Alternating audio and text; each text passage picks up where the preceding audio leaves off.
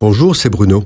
Merci d'écouter ce podcast. N'oubliez pas de vous abonner et d'activer les notifications afin d'être averti chaque semaine des prochaines sorties. Nous sommes en avril 2020. L'épidémie de coronavirus qui frappe l'ensemble des nations de la Terre oblige les autorités des différents gouvernements à contraindre les populations à rester confinées chez elles. Le responsable d'une école biblique s'adresse à ses étudiants qui ne peuvent plus suivre les cours de l'école. Il dit je m'adresse à vous, parce que nous n'avions jamais imaginé la situation dans laquelle nous sommes aujourd'hui avec toutes les contraintes qu'impose le confinement décrété par les autorités de notre pays.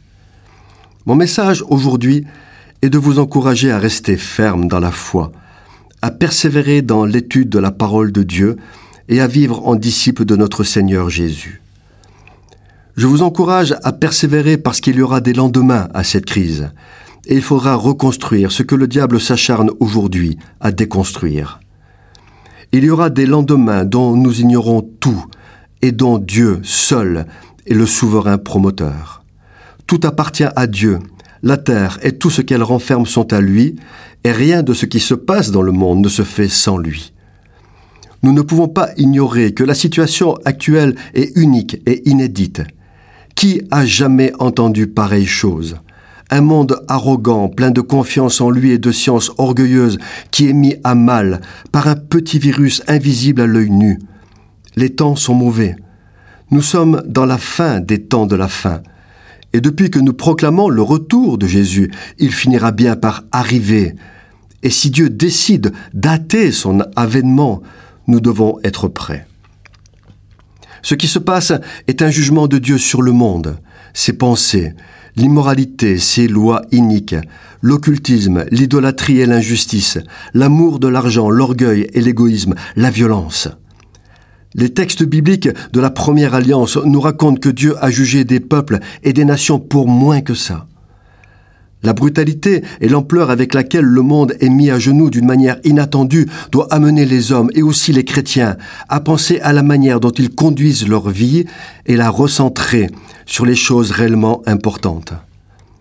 Ces événements nous font comprendre que c'est en Jésus-Christ seul et par sa parole que sont notre force et notre assurance. Ils nous font comprendre que nous avons construit un monde d'une fragilité extrême, un monde qui vacille sur ses bases et que tout peut basculer très vite. Ce responsable de l'école poursuit en disant ⁇ Ne baissez pas les bras, soyez sans crainte, persévérez dans le lien fraternel, dans l'amour de l'Église, dans l'intercession. Intercédez pour l'Église et tous nos frères et sœurs qui sont dans la tourmente. Intercédez pour tous les hommes, parce qu'il y a beaucoup de cris et de souffrances, et afin qu'ils se repentent. Intercédez pour vous-même, afin que votre foi ne défaille point. Intercédez pour hâter le retour de Jésus comme Dieu nous en donne l'ordre. Il termine en disant, Fortifiez-vous et ayez bon courage en agissant fidèlement selon toute la parole de Dieu, afin de tenir bon dans les mauvais jours. Cette chronique vous a été proposée par Bruno Oldani et Jacques Cudeville.